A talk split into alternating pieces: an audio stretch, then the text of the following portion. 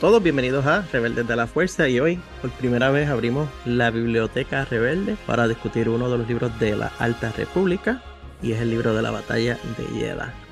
Aquí conmigo, sentados en la biblioteca como buenos estudiantes que están en silencio, desde Texas.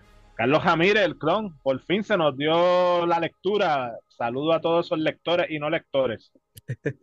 y también tenemos a uno de nuestros colaboradores que hace su regreso al podcast. Saludos, Cristian Medina por aquí. Gracias por la invitación y muy contento y feliz que por fin vamos a tocar, ¿verdad? Vamos a, estamos aquí en la biblioteca, vamos a leer estos libros y, hablar de ellos. Sí, el, lo que es de la batalla de Yeda, creo que llevamos anunciándolo ya como dos, dos meses diciendo que vamos a hablar de la batalla de Yeda, pero... Llevo tiempo pidiéndole, mira, hagan, hagan uno con los libros que estoy leyendo, llevo tiempo leyendo. Es que lo que fue el Mandalorian y, y Bad Batch nos llenó bastante la agenda y estábamos todas las semanas hablando mucho de esos dos programas y pues ahora fue que finalmente llegó la pausa donde nos pudimos sentar abrir los libros y con calma poder hablar aquí en, lo que es el, el verano en seca, en lo que llega a Soca. Y pues qué mejor manera de empezar que con la Alta República. La batalla de ella de por sí fue el primer contenido que tuvimos de la Alta República este año, porque el audio, que fue la manera en que originalmente se, publicó, salió el 3 de enero del 2023, literalmente tres días dentro del año, fue que recibimos este contenido. El libreto en físico, digo en físico, ¿verdad? Si, si consiguieron el libro de carpetadura, pero también pueden conseguir el libreto de manera digital. Fue entonces publicado el 14 de febrero, o sea que ya estamos a, casi a prácticamente tres meses de, de la publicación en, papel o cinco meses de que fue entonces publicado. Pero la batalla de edad de por sí, y es algo que yo comenté en el episodio, creo que fue en el episodio pasado del podcast, es un buen punto medio para comenzar la fase 2. Eso es casi, ¿verdad? En, la tradición de Star Wars, de vamos a empezar por el medio, después vamos a, echar para atrás, porque así me hicieron con la Alta República, la fase 2 siendo el principio y la fase 1 siendo el medio, pero dentro de aquí del podcast, la misma fase 1 la empezamos igual, vamos a empezar por el medio, con la batalla de Yeda. Por eso de poner las cosas en perspectiva en cuanto a consideraciones que tenemos que tener sobre la batalla de Yeda, yo tengo aquí un par de detalles escritos, y es que la Alta República es una era que es años antes de las precuelas. En el caso de la segunda fase, que es a la que pertenece este libro, son 350 años antes de los eventos de la amenaza fantasma. En esta época, la República cuenta con dos cancilleres, que es Guion Greylark y Orlen Moore. Previo a la publicación de la Batalla de Yeda, hay dos libros que salieron principales, de jóvenes adultos y de novelas de adultos desde el rey, que son las que tienen la mayoría de la historia que hacen un poco de referencia dentro del, libro de la batalla de Yeda, uno siendo Path of Deceit, que es donde se introduce a la senda de la mano abierta, la madre, Marda Rowe, y los actos dentro del planeta Dalna, y cómo es entonces que ellos hacen esta nave que se llama el Case Electric, y porque entonces se montan en la nave y van al espacio. En el libro Convergence, que es la novela de adultos de Del Rey, es donde se introduce el conflicto entre Iram y Erono, los herederos, que son Fantu y Siri, Albaran, y la historia de cómo ellos dos se enamoran y terminan comprometidos y casados, y en cierta manera cómo es que la senda de la mano abierta interfiere dentro de esa guerra y cómo es que los actos de ellos están evitando de que haya paz. También dentro de Convergence es que vemos a la Jedi principal en medio de todo esto que se llama Giela que también sale en el libro de, mencionada brevemente en el libro la batalla de Yeda, y eh, Axel Greylark, que es el hijo de la canciller Kion Greylark y que mete las manos, por así decirlo, dentro del conflicto y casi por culpa de él muere par de personas. También está el Quest for the Hidden City, que es el libro de Medium Grade o Edades Intermedias, y ese es el que habla entonces de Silandra Show, que toma parte bastante principal de la historia dentro de la batalla de Yeda.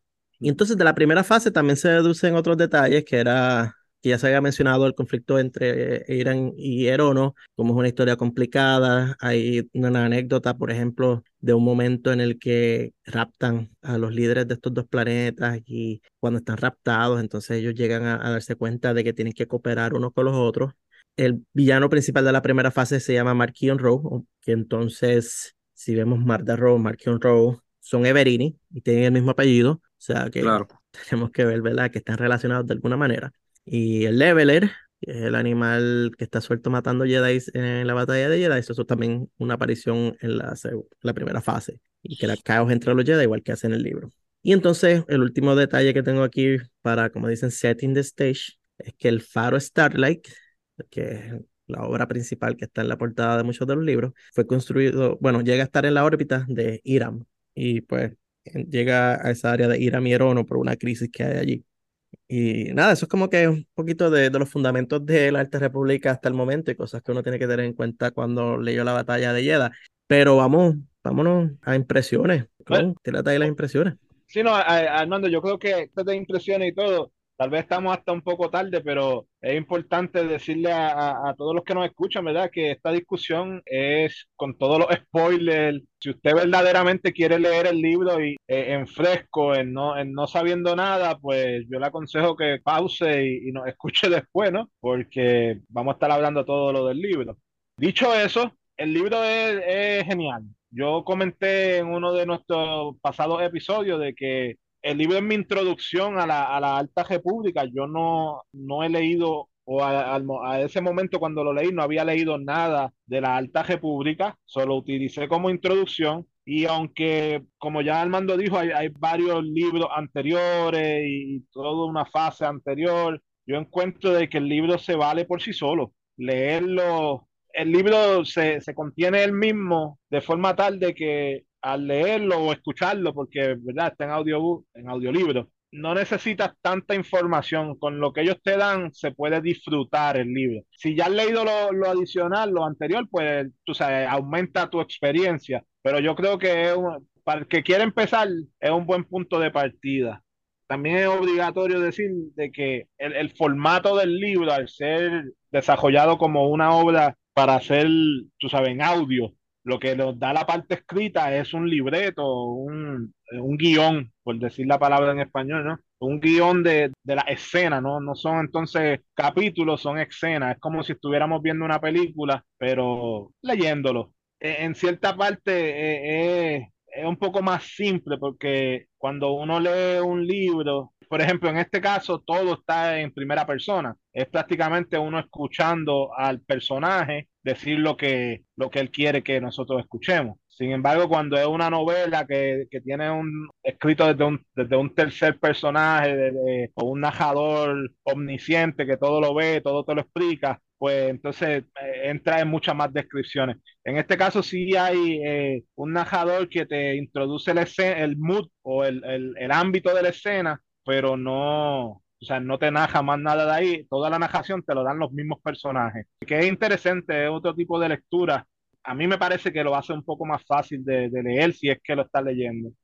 Pues mira, eh, yendo por esa, por esa línea de, ¿verdad? de leer el libro, yo lo que hago es que escucho los audiolibros, el audiobook, y tengo que decir que en este, en este particular los efectos, realmente es un audiodrama y pues los efectos de los sonidos, de la batalla, como, como estabas describiendo, así como en una película, ¿sabes? van a haber momentos que va a haber completo silencio, no hay, no hay diálogo y solamente se ¿sabes? puede escuchar lo que está pasando alrededor y, y para mí eso fue algo súper cool, fue impactante, te pone como tal dentro de, del libro, como que estaba escuchando todo. Me gustó mucho de este libro que se puede comparar con lo que es Light of the Jedi, que es el primer libro que salió publicado como tal, ¿verdad? Que ellos utilizan esta metodología de, de que hay un evento que pasó y, y van recapitulando, ¿verdad? De cuántas horas, lo que está pasando y cuántas horas faltan, ¿verdad? Para ese evento que ya sabemos que es inevitable que suceda. Para mí eso, esa parte me, me gustó mucho de, de cómo fue escrita vemos que, que Ariam y Evernote, muchos de los conflictos que están ocurriendo en esta nueva, en esta alta república, están, suceden alrededor, o si no es directamente, ¿verdad? por causa de, de, este conflicto que tenemos con estos dos, entre Ariam y Evernote. Que es curioso que, que tenemos el, ¿verdad? Starlight, que en algún momento va a estar orbitando. Es curioso que ¿verdad? toda esa tensión, todo ese conflicto, pues, y, y los Jedi de cerca a, a todos. No, que es bueno como que la, la parte del plan maestro del proyecto luminoso de la Alta República, ellos a propósito crearon estos eventos que, que todos se centran alrededor de este sistema y pues fue bueno ver un poco qué estaba ocurriendo antes de y cómo llegamos a eso y cómo los actos de algunas personas tuvieron consecuencias que duraron cientos de años, por así decirlo. Y también lo que mencionas, Cristian, del, del conteo regresivo, sí, en, Luz de los Jedi, que, que teníamos el, el desastre hiperespacial y todo lo que estaba pasando con, con los pedazos de la nave que, que, que estaba de camino a, a destruir todos esos sistemas. ¿Cuál era? Hetzal Prime, yo creo que era el que iba a caer los, los pedazos. Y Irán, eh, bueno, eh, Cristian, ¿tú has leído la, la tercera novela de, de, la alta, de la primera fase? Estamos hablando de... La, la estrella caída, Fallen Star. No me recuerdo si se lo leí, creo que no lo he leído. Si es la tercera, estamos hablando de los de adultos, ¿verdad? Sí, de los de adultos, la última. Sí, no creo que he llegado ahí. Estoy en camino. No digo más. Pero sabes que me gusta también que todavía tenemos, esta, estamos hablando, vamos para atrás, cuando vamos a Battle of Jeddah, que vamos para atrás en la historia, todavía tenemos esta, esta rivalidad entre lo que es los, los Santeca y, y los Graf. Sí, que vemos que no es algo que, que no, no, es algo de 50 años, de hace 20 años, sino que vemos que ha sido esto de, genera de generaciones, que ellos no, no se, no llevan, se pero es que, es que hay que recordar, ¿verdad? Que ellos son, mira, eh, el billete, el dinero, los créditos, la, eh, el, el, dinero habla y el dinero crea conflicto. En este caso, digo, ¿verdad? Clon que vive en Texas sabrá que o tendrá muchas historias o anécdotas tal vez de generaciones allá, que ha escuchado de generaciones de los petroleros peleándose por buscar un pozo, pero en el caso de, de los prospectores hiperespaciales no es que están peleando por un pozo de petróleo más abajo en la calle, están peleando por quién va a poner el, el beacon o el faro y, está abriendo una línea hiperespacial. En este caso, pues los Tilson y los, digo, los Tilson, los gráfilos Santeca, pues bueno, están peleando así por eso, es por, por el hiperespacio la batalla por los recursos siempre será, el recurso varía, pero siempre es una batalla. Exacto, y, y es, aunque es como que yo, yo no sé cuál de las dos familias me cae más mal, no sé si es porque tienen dinero, pero ninguno de los dos confío y me caen mal. Aunque en este libro le dan como que el beneficio de la duda a Muerto Santeca de que él está ahí en, en buena para crear la paz y, y ser este mediador neutral aunque pues termina hecho volado el canto. y también tenemos, por más bien que tiene el, que tiene el apellido y todo, podemos ver en, la, en el libro que pues pasaron una, hubieron unos sucesos que su apellido no estaba como que en tan buena este, posición en el momento. Vemos que dos de los primos de él este, habían sido lo habían atrapado haciendo algún tipo de, no, no, recuerdo exactamente, pero sí sé que estaba, era algún tipo de contrabando, si no me equivoco. Y pues estaba sonando el nombre de ellos y de hecho eh, cuestionaron el, el, si era buena idea utilizarlo a él como mediador. como toda familia de, de, de millonarios, Rockefeller, etcétera. Familia de abolengo, se dice. Exacto. Bueno, no, sí, sí. Eh, y eso es fíjate, lo, lo que son los Muertos Santeca y Graf, eh, Graf, muestran una, una parte de, de, todo esto, que es la parte del interés. Y si nos adentramos entonces un poco, ¿verdad? Hablando así de los personajes, cabe mencionar pues que al frente de todo están los dos Jedi, que Aida Forte y Creighton Son. Para mí estos dos Jedi, Creighton Son más que nada nos muestra muchos lados de, en cuanto a su carácter. Vemos que es un tipo como con tanto impaciente en ocasiones, mientras que Aida Forte es la que como que lo aguanta su, su, su fuerza pacificadora. ¿eh? Ya ve las cosas un poco más positivas de lo que, de lo que él puede ver al momento. E, exacto, él es como que desesperado, negativo, el tipo tiene un sarcasmo de, de tres pares, siempre está, digo, depende de cómo veas el vaso medio lleno o medio vacío, también puedes decir que Creighton es, es realista de, del grupo, pero sí, sí. a mí me Dado lo que sabemos antes de leer, ¿verdad? De lo que sabemos por, de qué va a pasar en el libro, pues sí sabe, entendemos que él está en lo correcto, pero, pero sí se puede notar que como, que como si estuviera negativo, ¿verdad? Trayendo mal augurio. Sí, oye, dentro de lo, lo, que yo escribí aquí de mis notas eh, desde el principio, él dice, eh, tiene como que esta manera pesimista y trae la, la, la duda de las personas que están trabadas en medio de estas negociaciones, porque ¿qué tenemos? En los eventos que llevaron a este libro, tienes dos planetas que están en guerra, Irán y Irán llevan en esta guerra que ellos llaman la guerra perpetua o el Forever War. Deciden entonces dos herederos, ¿verdad? De la, alta alcurnia, los, la gente de, de, la nobleza de estos países decide que se van a casar y que pues, ah, ok, ahora es paz. Y no solo eso, dentro de las conversaciones, pues vamos a, a, tener esto en un lugar más neutral, para donde termine la luna de Yeda. Pero Creighton trae un punto exacto, es y, yo escribí aquí la cita, él, los locales, los peregrinos, esta nueva convocatoria de la fuerza. ¿Qué pasa si piensan que hemos llevado el conflicto a su puerta?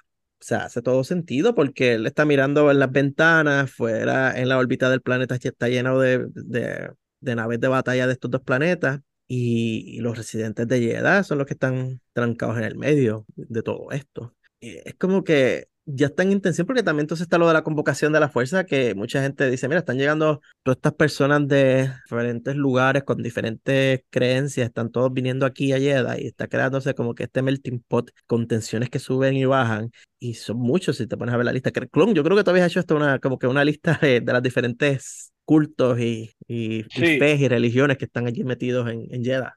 Sí, sí, no, ah, eh, son son varios. De hecho, en, una parte menciona que en el borde exterior las religiones están a, montón por chavo, como decimos, que son miles, eh, miles de sectas, pero dentro de las categorías que, tenemos, tenemos, por ejemplo, los, los Jacombe, la Iglesia de la Fuerza, los brujos o sorcerers of, of, Tun o de Tun, eh, los Matukai, los hermanos de la, de la novena puerta y eh, mi favorito, la senda de la mano abierta.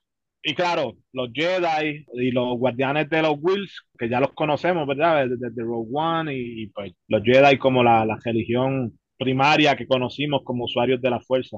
Me cabe mencionar que si ven el cómic número uno de la serie 2022 de la Alta República, que es los que corresponden a la segunda fase, la primera edición muestra una reunión de la convocatoria y muestra cómo se ven muchas de, de las religiones o sectas que mencionó Clon, hay unas que, que tienen unos atuendos que son rojos, hay otras que tienen que se ponen como maquillaje en la cara, hay unos que se ven como hojas, hay unos que tienen que no hablan y tienen como que unos monstruitos que flotan alrededor de ellos y hablan por ellos. Y pues, obviamente, la senda de la mano abierta, que son los que usan atuendos grises y azules y tienen entonces tres líneas pintadas en su frente. O sea, donde tú metes tanta gente con diferentes pensamientos y diferentes filosofías, ya de por sí abre la puerta para conflicto. Entonces, por encima de todo esto, vamos a traer gente de otros planetas aquí para que hagan negociaciones de su paz. Ok, qué, excelente idea. Perfecta idea. Sí, es, una receta para desastres y, pues se nos dio. Si vemos y podemos comparar el libro con, con lugares de, que nosotros conocemos, yo, yo veo a Yeda como, como Jerusalén un lugar donde, donde las religiones modernas de nosotros, por lo menos las tres principales dentro de, del mundo actual, este, el cristianismo, el judaísmo y, el islam, comparten tetejeno en Jerusalén y todos van y peregrinan, que es una de las palabras que, que vemos en, en, en Tenemos peregrinos que están yendo a Yeda pues es bien, es bien semejante. No sé si, si lo, el autor lo utilizó como ejemplo, pero así yo lo visualizo así. Entonces eso cambia mi perspectiva en la película de, de, de One, que mira, Jeddah era una ciudad sagrada, ¿verdad? Como vemos a Jerusalén como ciudad sagrada, podemos ver a Jeddah como una ciudad sagrada. De hecho, tiene un, una iglesia con su cúpula y todo, tipo, ¿verdad? Una mezquita en Jerusalén. O sea, hay, hay unos paralelismos interesantes con el mundo de nosotros. O sea, no todo es la galaxia tan lejana. Y esa parte me, me gustó. Bueno, entonces hablando un poco más también de los otros Jedi, porque hablamos, mencionamos a Crichton Son, Aida Forte, Crichton Son siendo el pesimista. La otra Jedi que aparece bastante en el libro, es una de mis Jedi favoritas, es Silandra Cho. La Capitana América de los Jedi. eh, bueno, también pensé por unas cosas que ella hace en aquí, que también hace en el otro libro, eh, con el escudo. Eh, había, era hace una vez una serie que se llamaba Sina, la princesa guerrera. Ah, sí. Buena también. que cogía y tiraba su escudo y, el escudo volaba por, por el aire, pero lo que a mí me llama la atención de Silandra es que ella es la definición de lo, de lo que se supone que son Jedi, porque para Silandra lo que ella utiliza primero no es su sable de luz lo primero que ella utiliza es el escudo.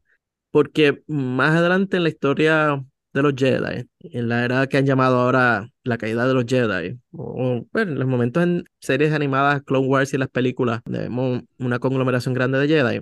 Ellos son ya, están entregados a, la guerra, son generales de guerra. En Clone Wars, ese es el título que tienen los Jedi, general. Aquí estamos viendo lo que en filosofía se supone que son los Jedi, que son protectores, guardianes al ella utilizar primero su escudo antes que su sala de luz, muestra eh, ese nivel de, de, entrega. O sea, para ella no, no, no, busca matar. O sea, última, última alternativa es sacar el lightsaber y, y, y, atacar a alguien. Y pues por eso es que yo la veo a ella como que la ejemplar. Y cada vez que se acercaba un, un peligro a matarla es cuando yo decía, por favor, por favor, no la maten. Maten a otros de Jedi, pero no me maten a, a Cilandra Show.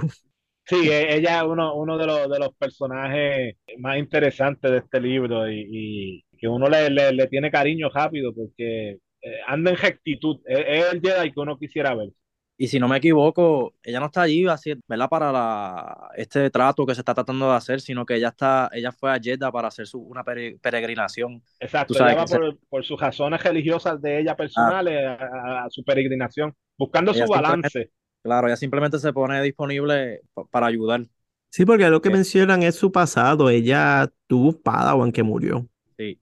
Dentro de una de las misiones que ellos tuvieron en un conflicto. Y cuando a ella la vemos por primera vez en el Quest for the Hidden City, eso es una de, los, de las cosas que mencionan de, de que le ha afectado a ella bastante. Y dentro de esa historia, cuando están pues rescatando a un grupo que estaba en problemas por así decirlo, pues que vemos la profundidad de su personaje y los conflictos y entonces cómo es que ella toma la decisión entonces de, de ir a Jeddah como en su peregrinaje, por así llamarlo. Y también otro Jedi que mencionan que tengo aquí es Gela Natai. Gela Natai sale bien brevemente en este libro y es en forma de mensaje de holograma. Y ¿verdad? los que escuchan el audiobook pueden escuchar que su voz es bien lejana, especialmente con ellos teniendo problemas de comunicación, pero que la Natai fue la personaje principal en el libro Convergence, y la neta ahí como que tuvo un cierto amorío con Axel Greylark y ella decidió al final convertirse en una Wayseeker, que es los Jedi de estudios independientes, porque son Jedi que no siguen directamente las órdenes del Consejo Jedi, que ellos más bien deciden su propio destino. Están alejados de la orden, siguen siendo Jedi, se siguen llamando Jedi, pero no, no están como que directamente envueltos con la orden. Y fue muy interesante ver cómo los eventos de, de Convergence la afectaron a ella tanto como al nivel de que dijo, mira, yo no me voy a dejar de ser Jedi, pero voy a, voy a tener mi propio camino, voy a hacer lo mío. Y es ella la que empezó a notar que los eventos que no ayudaron en el conflicto tenían como que algo en común y ella es la que empieza a plantar la duda en cuanto a la senda de la mano abierta. Y hablando entonces de la senda de la mano abierta, y esto es algo por curiosidad, ya que yo sé que no habían leído mucho de la senda antes. Así de, de lejos, ¿qué, ¿qué, les pareció el Path the Open que la fuerza será libre?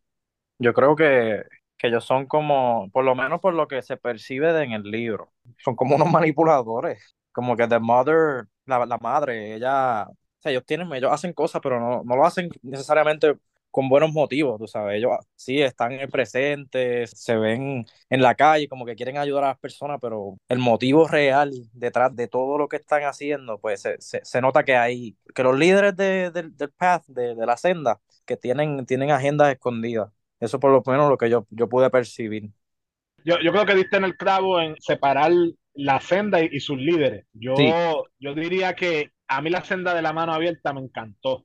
Me encantó porque de primera instancia así, de mirándolos de afuera, es tremendo servicio. Ellos, ellos son humanitarios, quieren ayudar, quieren, ¿verdad?, mejorar la situación y, ganar adeptos. Es una religión. Vamos, vamos por ahí. Bueno, pero lo, primero que hacen es que compran el asilo ese, el Arms exacto, ellos eh, eh, compran el albergue y están ahí para ayudar a la gente.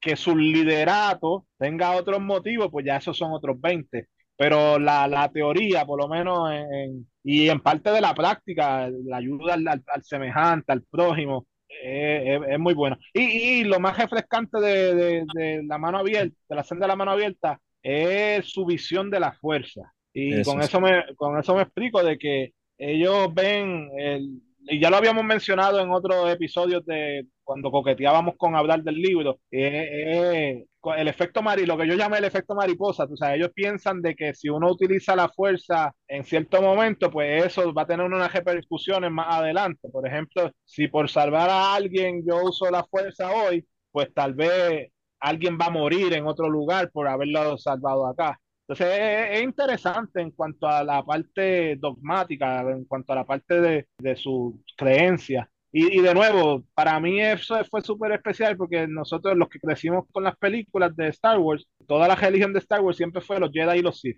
Pero con estos libros y, vemos que no, de que hay muchísimo y hay, eh, hay un arco iris de sabores en, cuestión de religiones, tal como, como hoy, hoy, en día para nosotros acá. Y esa parte me, me gusta. Cabe mencionar que aún así la senda de la mano abierta y Estoy tratando de pensar en una buena palabra en español, en inglés serían, están en el French, están fuera de los márgenes de lo que son creencias regulares de, de, la fuerza. Y es algo pues que les ha costado, porque por ejemplo tú mencionas, Clon, lo de que vemos diferentes religiones, por así decirlo, que están en Jeddah, cuando la senda de la mano abierta se introduce la convocatoria y mencionan a qué se basa su, su religión, por así decirlo, y lo que muy bien resumiste, todas las personas que están en la convocatoria como que los miran raro y dicen, eh, la fuerza no funciona así. Y obviamente es entonces que crea el conflicto que dicen, bueno, ¿cómo entonces tú sabes que funciona la fuerza? ¿Cómo tú puedes confirmar que lo que tú dices es cierto? El issue, ¿verdad? O el problema del debate, porque si vemos una de las cosas que menciona otros Jedi que no están en este libro es que ven la convocatoria como una excelente oportunidad para debatir puntos, para aprender de la fuerza y aprender de otras creencias. Y que ese debate abierto, pues lo que crea es mayor entendimiento y, y, mayor unidad, pues porque conoces a tu hermano, por así decirlo. Que tu interpretación no sea la misma, no necesita no necesariamente lleva a que no se puedan llevar. Porque si lo ponemos en el cristianismo, pues cuántas diferentes dogmas religiosos tiene el cristianismo y no necesariamente significa que porque una persona cristiana, vamos a poner bautista, no se va a llevar por una católica y hasta vemos a veces como estas religiones pueden estar dentro, una dentro de la iglesia, la otra de lo más bien, como, como el otro día cuando la coronación de Rey Carlos, que vinieron estas sacerdotes católicos de otros y estuvieran haciendo bendiciones junto a la misa de la, o whatever, como se llama la, la iglesia de Inglaterra, que, que tenían su culto religioso, pues de esa manera están haciendo eso. El problema acá es lo que tú dices los líderes, porque ¿quién fue entonces el que llegó a la convocatoria a tratar de introducir la senda? Fue el Heraldo.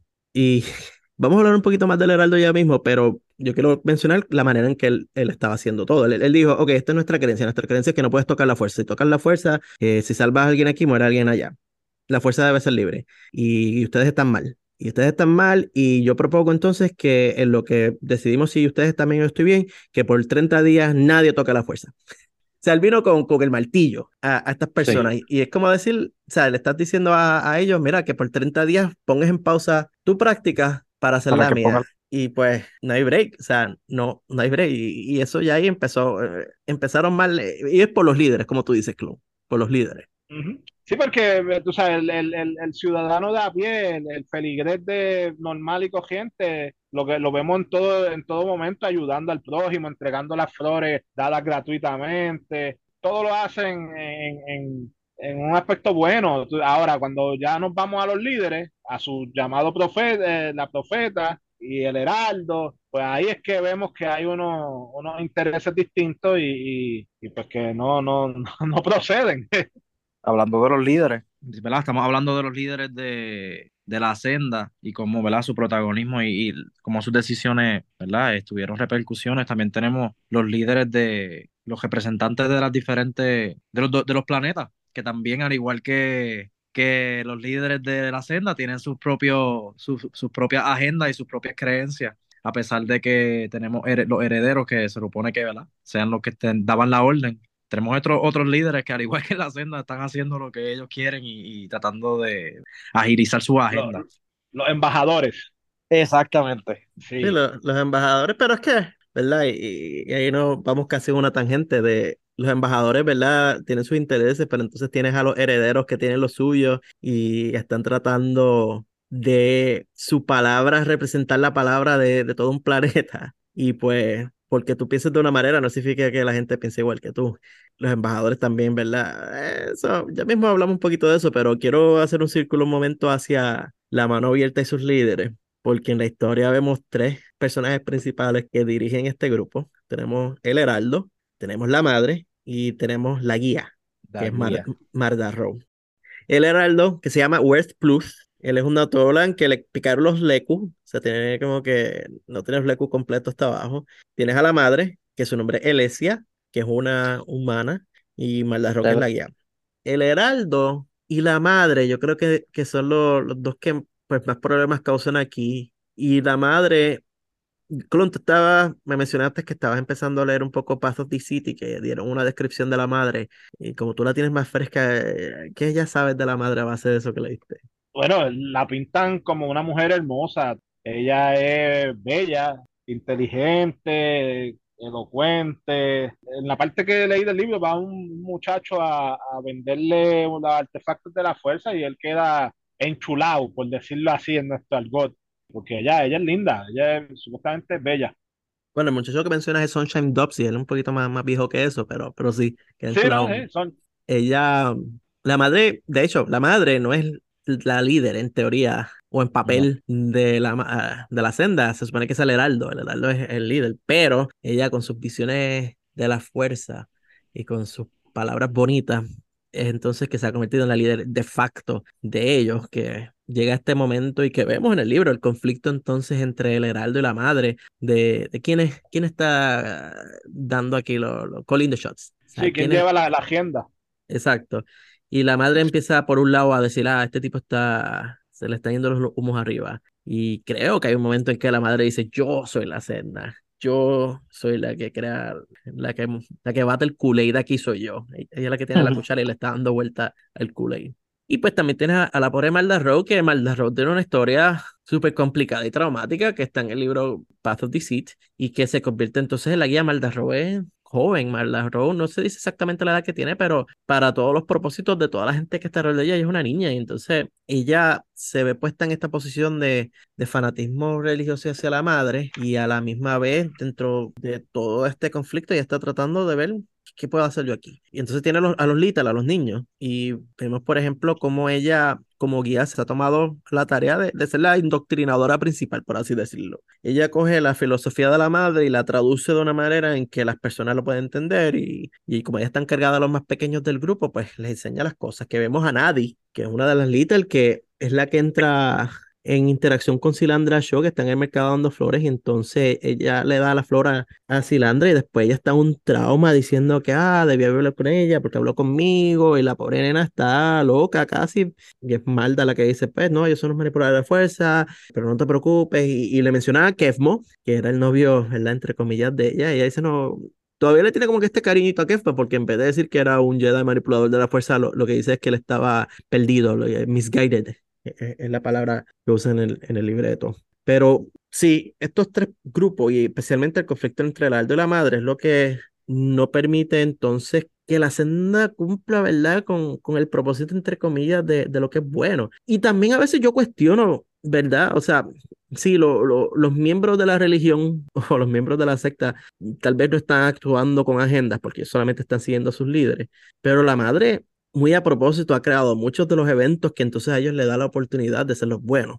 Porque cuando ella hace su lista de las cosas buenas que ellos han hecho, ¿verdad? Abrieron el asilo o el albergue, ok. Pero entonces, ¿qué, ¿cómo han utilizado eso? Pues hubo un, un atentado terrorista en contra de, de, las negociaciones de paz donde explotó una bomba y nosotros fuimos a ayudar a, lo, a los que estaban, a las víctimas. Y, ¿verdad? Le estábamos nursing o estábamos dando primeros auxilios. Después tiene, ah, que si se escaparon unos animales por el pueblo. Nosotros ayudamos a, a atrapar esos animales para que no atacaran a las personas. Ok. Pero esos no fueron dos incidentes aislados que pasaron simplemente por el amor al arte. Que verdad, después sabemos De por hecho, qué. la nena, la, que abrió, la nena fue la que abrió, la que, de la niña que estábamos hablando, na, um. Nari, Nari es la que, es la que abre las aulas, porque ella entiende que para ella descubrir que esta, estos animales que estaban enjaulados, ¿verdad? En las jaulas usaban la fuerza para cazar. Eh, ella siente que, ¿verdad? Basado en sus creencias, que la fuerza debe ser libre, pues ella entiende que, que deben ser libres. Y, ¿verdad? Ella lo, ella lo suelta sin saber que ellos, le, ellos le van a, la van a atacar y van a, van a causar un, un escándalo. En verdad, tal vez eso no fue planificado porque nadie pensaría que nadie iba a interpretar la fuerza debe ser libre como que, mira, tienes que soltar a estos animales salvajes que van a matar a la mitad de la población. Pero me encantó como la madre dijo, ah, tengo una idea. Excelente Claro. oportunidad. Sí. Qué bueno que soltaste a los animales, niña. Ven acá, vamos a darte un premio. Y pobre nadie terminó ah, con fastidia, pero Ahí, ahí es que vemos su, su en talento la de, manipu- de manipular. Oye, y hay un personaje que no, que no hemos tocado, no hemos hablado nada de él, y tuvo un rol bien particular en, en, en el libro. Nuestro amigo del The Church of, uh, of the Force, de la, de la Iglesia de la Fuerza, Keith Serapath, que vemos que es un muchacho joven, ¿verdad? Con ganas de, de aventurar, de, de, crear su historia, que se encuentra en el, ¿verdad? Que le toca ser parte de esta ceremonia de mediación y se encuentra con Silandra, con lo cual tienen, ¿verdad? Compar van a, empiezan a, o, ¿verdad? Comparten una aventura en lo que es el, ¿verdad? Y una amistad en lo que, en el libro. Adicional a, a Keith, él tiene, sé que vamos a hablar de él, tenemos lo que es el, el robot que él había, que había construido.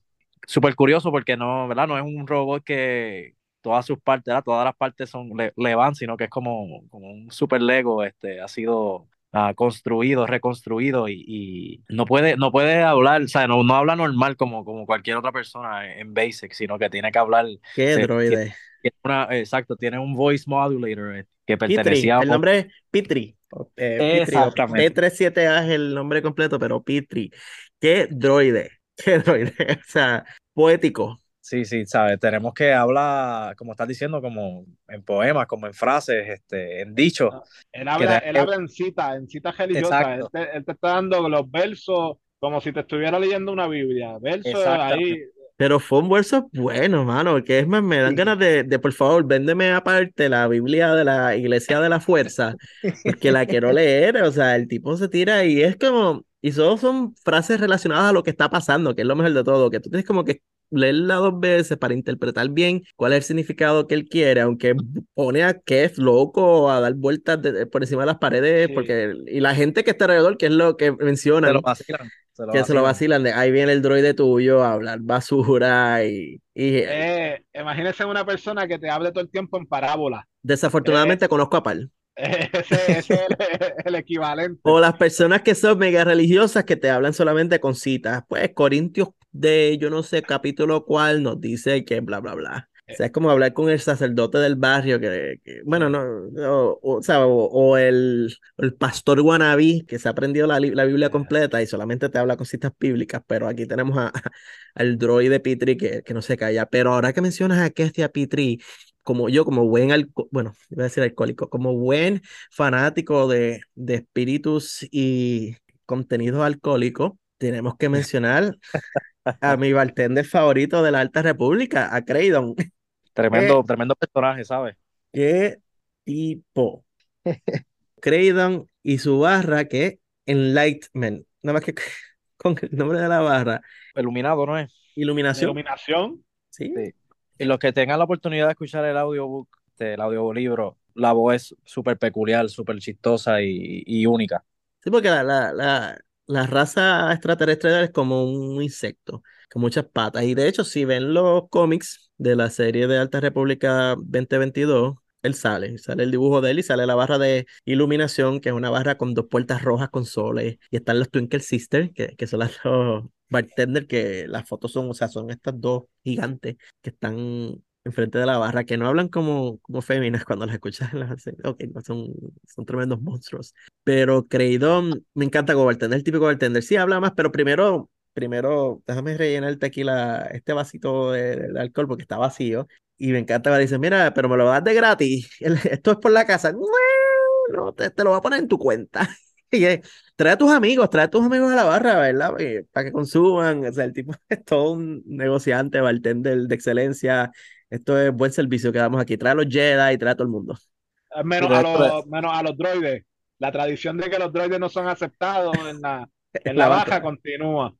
Pero vemos también que es un tipo que, que tiene corazón, porque que es bueno, por lo menos eso creo. Aunque él dice que es pues porque es uno de sus mejores clientes, él dice, tráemelo de vuelta cuando se van sí, en la no, aventura. Eh, ellos crean una relación. Favor, el único favor que le pide.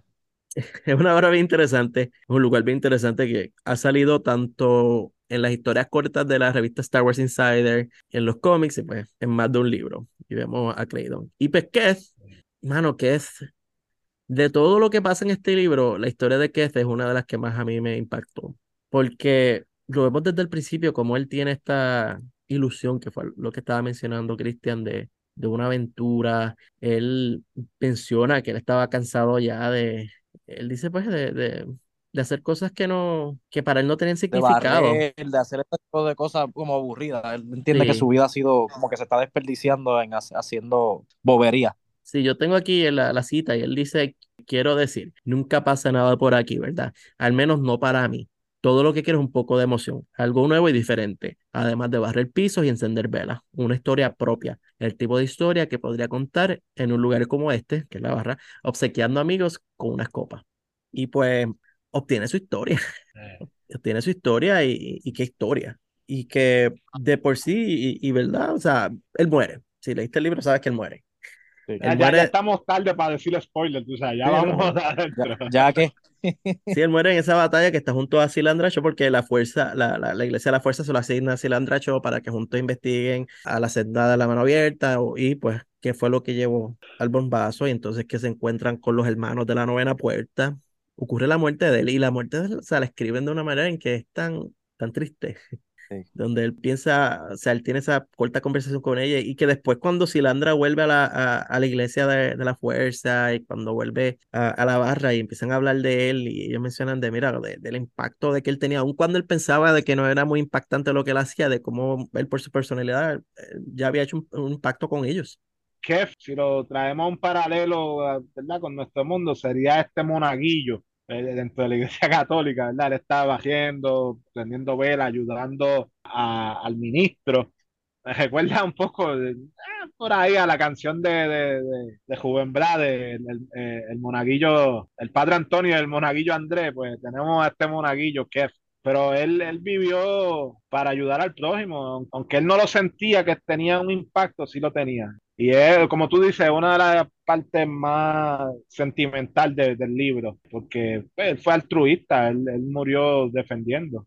Y ya que mencionamos a los hermanos de la novena puerta, yo creo que es el grupo de los grupos más interesantes que conocemos dentro de toda esta fase.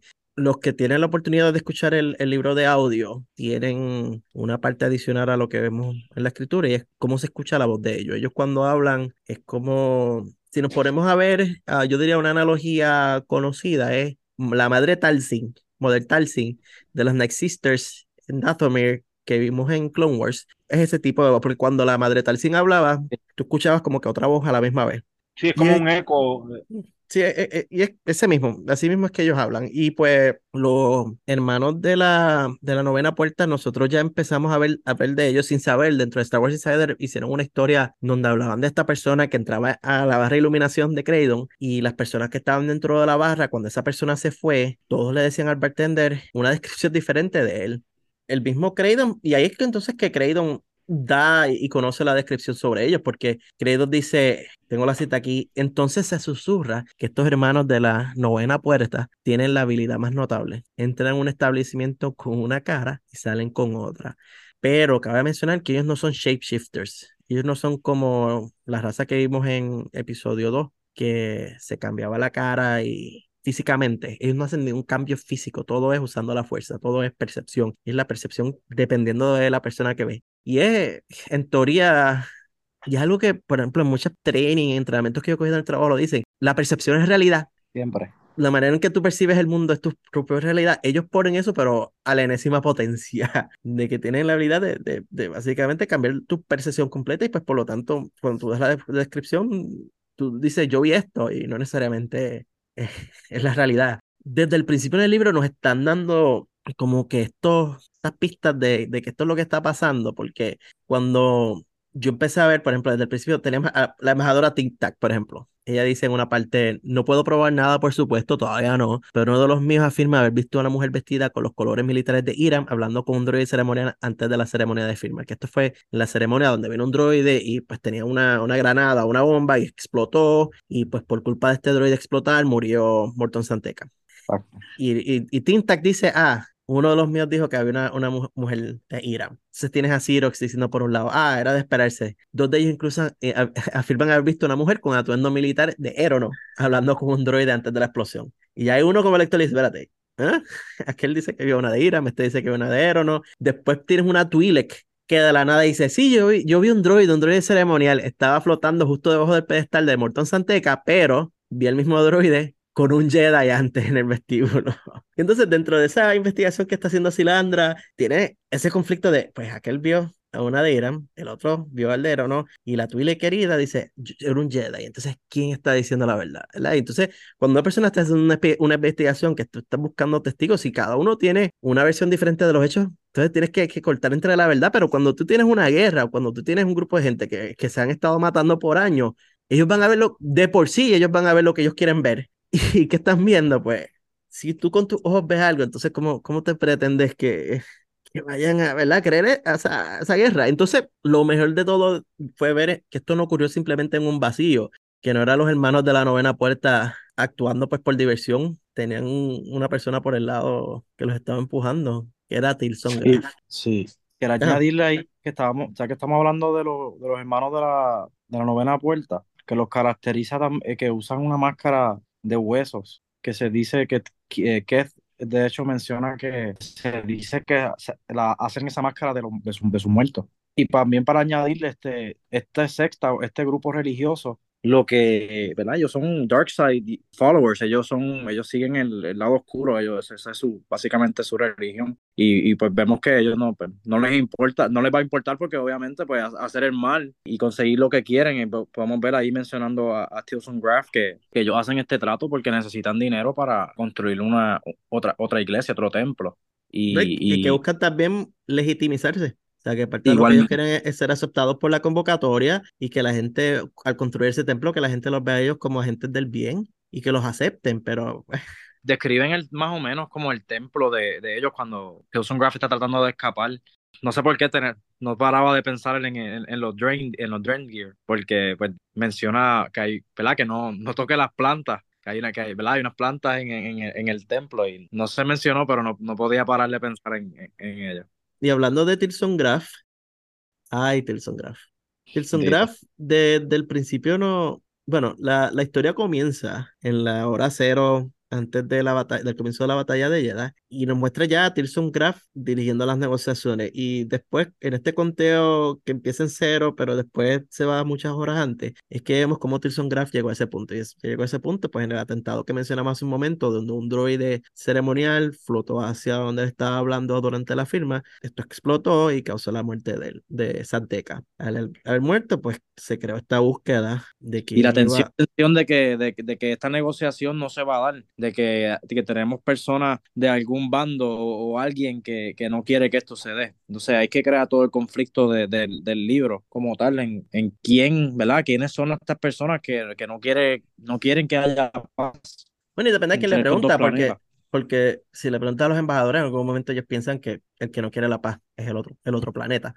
Pero tú pierdes entonces al mediador, que de por sí desde el principio nos están diciendo que eso era una posición ceremonial, que esa posición no tenía ningún sentido. Creo que fue Creighton Son que, que, lo, que es el primero que, que la critica y que critica a tener personas así y a, no tener a uno de los cancilleres, porque tenemos que el canciller Molo, que es principalmente el que se pasa viajando, está en los planetas en Iramiero, no junto a los herederos. Creighton fue entonces el que cuestiona esto y, al principio del libro él nos menciona, por ejemplo, yo tengo aquí la cita que le hice explicando entonces de por qué fue Santeca el que fue seleccionado, y es que el canciller pensó que era mejor nombrar a alguien con conexiones con la frontera en lugar de otro funcionario electo, y dado que Iram y Erono no son parte de la República, quieren andar con cuidado para que no parezca que la República se excede en su papel como asesores neutrales. Pero ante la muerte de él y la búsqueda de un reemplazo, me pareció gracioso que antes de que Tilson Graff fuera nombrado, uno de los que se ofrecieron de voluntario fue la senda de la mano abierta. Sí. y fue la madre que, que fue a, a, a, ofrecer todo. Y entonces fue que la gente le dijeron, hey, ¿quién tú eres? ¿Qué tú eres? Y, y ok, sí, gracias, la puerta está por ahí. Después, ah, pues vamos a sugerir entonces a, a Tilson Graff. Pero Tilson Graff, aunque tenga el apellido y se dedica a lo mismo que los Santeca, tenía su secreto escondido de que no solamente fue el que contrató a los hermanos de la novena puerta, él estaba envuelto con la madre, que fue lo, lo que nos dimos cuenta de, de, que ella lo había sí. capturado dentro de su influencia, por así decirlo, pero la madre misma después lo, lo tira como basura. Cuando se pone la cosa fuerte y, y él le dice, ayúdame, tenemos que salir, estoy aquí por, por culpa tuya. Y él le dice, ay, chico. Estás equivocado. Tú eres el tonto útil. Le dice, bueno, que yo lo escribí aquí porque es que fue tan, tan una bofeta en la cara. Ella dice, nunca hemos sido socios, Tilson Graff. Eso implica igualdad. Siempre fuiste un medio para un fin. O sea, ella no lo ve ni como, ni como, como un igual. Fue un, fue un idiota en haber hecho esto y haber creado Esto. Y pues Tilson Graff termina muerto también, otro de los cadáveres, pero lo mejor de Tilson Graff es quién lo mató, la Sí. madre. Le pegó un buen disparo en el medio del pecho, así que eso nos muestra pues que pues a veces no es muy seguro seguir a líderes de sectas religiosas, porque en cualquier momento, mira, te pican como un disposable, como lo, pues, como lo basura que fue. Así que Tilson Graff no, no era muy santo. Y dentro de estas negociaciones, ¿verdad? Que primero fueron con Santeca y luego con Tilson Graff, no hemos hablado de los, de los embajadores. Esos dos personajes, tenemos la Tintac y tenemos a, T-Rox. a Xerox, y no como la fotocopiadora. Tintac a A mí mí- me, me reventaba cada vez que hablaba. A mí la, la que es la fémina es cómico porque te hacen pensar, eh, ella tiene este crush, esta fascinación por el Jedi que la acompaña. Hay una tensión sexual, como que ella quiere enamorarlo, pero el Jedi sigue su, su regla y no, no le hace caso. La otra Jedi hasta lo relaja en cierto momento, le dice, no, seguro que ella te va a hacer caso. Yo creo que los embajadores dentro de la historia son los mejores representantes de lo que es tener un conflicto interno luego de una batalla extendida, porque el mismo, ¿dónde fue? Se lo tengo aquí la, creo que fue Tintac. Si bien sé que nuestros dos mundos se han unido a través del matrimonio y que todos están diciendo las cosas correctas, todavía no me atrevo a confiar completamente en nuestros nuevos aliados de Irán. Aún no, no después de todo lo que ha pasado entre nosotros. Yo no los culpo a ellos por las actitudes que tenían, porque, sea, tú tienes una guerra que ha durado una eternidad, o sea, tú te criaste diciendo estos son los enemigos, tú has visto cómo estas personas se meten en tu espacio aéreo, cómo ellos han matado a ciudadanos como tú, y entonces Familiares. y a familiares, exacto. Que entonces, tan solo porque el rey o la princesa, bueno, ni siquiera son los reyes, son los herederos, porque la princesa te dijo, mira, vamos a estar en paz con ellos, punto. Pretender que las cosas están bien así del cielo, de la noche a la mañana no es fácil. La- esas son la- las cicatrices de la guerra. Son, son heridas profundas que no se cambian y mentalidades que no se cambian de la noche a la mañana. Hay que verdaderamente practicar el amor y la paz para dejar pasar, tú sabes, agresiones como esas, donde generaciones de tu familia han muerto a manos de los que hoy se supone que vas a abrazar y besar. No, no, no es fácil. Sí, entonces cuando tiene tanta gente a las afueras hablando para su lado y utilizando tu conflicto como una excusa para empujar su agenda, pues tampoco es fácil. Porque lo que está entre líneas, y, no menciona mucho en este libro, es que la República está empujando para esta paz. Pero no es como que la República no se beneficia si ocurre la paz. Porque, ¿qué está haciendo la República en esta época? Expandiéndose. Claro. Y pues estos dos planetas se encuentran, nos han mencionado, en un punto estratégico donde hay una línea de hiperespacio que no está siendo utilizada bien porque está en el medio de esta guerra y no, la gente no quiere ir por ahí. Si tú creas la paz entre estos dos planetas y los absorbes dentro de la República, pues abres esta línea del hiperespacio, tienes más miembros, tienes más recursos y pues hay más dinero envuelto a ellos les conviene que haya la paz están empujando esta paz que tal vez está ocurriendo en un destiempo, por así decirlo, o, de la manera más rápida de lo que podría ser de manera natural. Entonces tienes los intereses que no quieren que haya paz. Que lo mencionas indirectamente en, en este y otros libros, vamos a suponer los HOTS, por ejemplo. Los HOTS se han beneficiado de que no haya influencia de la República en esta parte del borde exterior, porque entonces ellos son los que llenan el vacío de, de esa falta de comercio. O a ellos les conviene que no haya paz. Y entonces, pues, tiene los agentes de caos, los que quieren ver al mundo quemarse. Y ahí tienes a gente como algunos de los líderes de la senda de la mano abierta, que a ellos no les importa si hay paz o guerra en Irán y o no. O sea, who cares? Lo que ellos quieren es destruir a los Jedi y que la fuerza sea libre. Irán y Hero no es como, es casi como Jedi, o sea, son personas que están envueltas en el margen de lo que está ocurriendo por los intereses de otros, pero Irán y Hero no en particular es bien complicado, es algo que es bien, o sea, tiene muchas capas, es como la, la cebolla que puede seguir quitándole capas y, ver entonces cómo este conflicto representa otros conflictos, porque para mí cuando yo empecé a leer el libro, cuando vi el título que era La batalla de Jedha, yo pensaba que la batalla de Jedha quería decir que, pues, las negociaciones no fueron bien porque sabemos desde el libro anterior que pues, son dos planetas en guerra que van a irse a la luna de Jedha a hablar. Y yo pensaba, pues, que, que se iban a, a- poner a pelear y que la batalla de Jedha era por, por culpa de ellos. Pero la batalla de Jedha no necesariamente fue por culpa de ellos. la batalla de Yeda, sí, ellos se pusieron a pelear y sí vemos entonces que los golpes que se dieron fueron fuertes, porque una vez ellos dijeron, pues murió Tim Tac, por ejemplo, y quedaba Sirox solamente, dijeron, no, yo voy a montar en mi nave, yo me voy a ir de aquí, y nada que tú me digas Jedi, me va a mantener aquí, eh, y, y suelta a los, a, los, a los droides aquellos que soltaron, y suelta a los soldados. Sí, ya ahí en ese punto ya, ya la, la tensión había crecido suficiente como para que esos dos grupos estuvieran peleando. Pero la batalla empezó antes de eso, que la batalla, el motín, cuando se amotinó la gente de Jeddah, fue cuando ellos estaban haciendo esa negociación que llegó hasta, hasta ellos, que fue el, el, punto cero de la historia. Y todo fue gracias a, casi prácticamente gracias al Heraldo que fue el que se paró allí frente cuando lo sacaron, entre comillas, de la convocatoria, porque no es que lo hayan empujado a la convocatoria, simplemente él tratando de empujar su creencia tratando de poner el triangulito dentro del círculo con el martillo y, y él sale afuera y pues se puso así, me han sacado de aquí, le están mintiendo ustedes. Bueno, es verdad, le estaban mintiendo porque ellos, la explosión que ocurrió, una explosión que ocurrió dentro de uno de los lugares de los guardianes de los Wills, que el evento se ve en uno de los cómics, esa explosión ellos la querían tapar y decir que no era lo que era. Y ahí el Heraldo sí estaba hablando, claro, le estaban mintiendo, pero él lo que hizo fue coger a las masas y decirles lo que ellos quieren escuchar y ya con la atención de la convocatoria, de toda esta gente visitando, de la atención de tener dos planetas en guerra, pues lo que yo fue al motín y entonces tira por encima de eso que estaba el leveler suelto por ahí.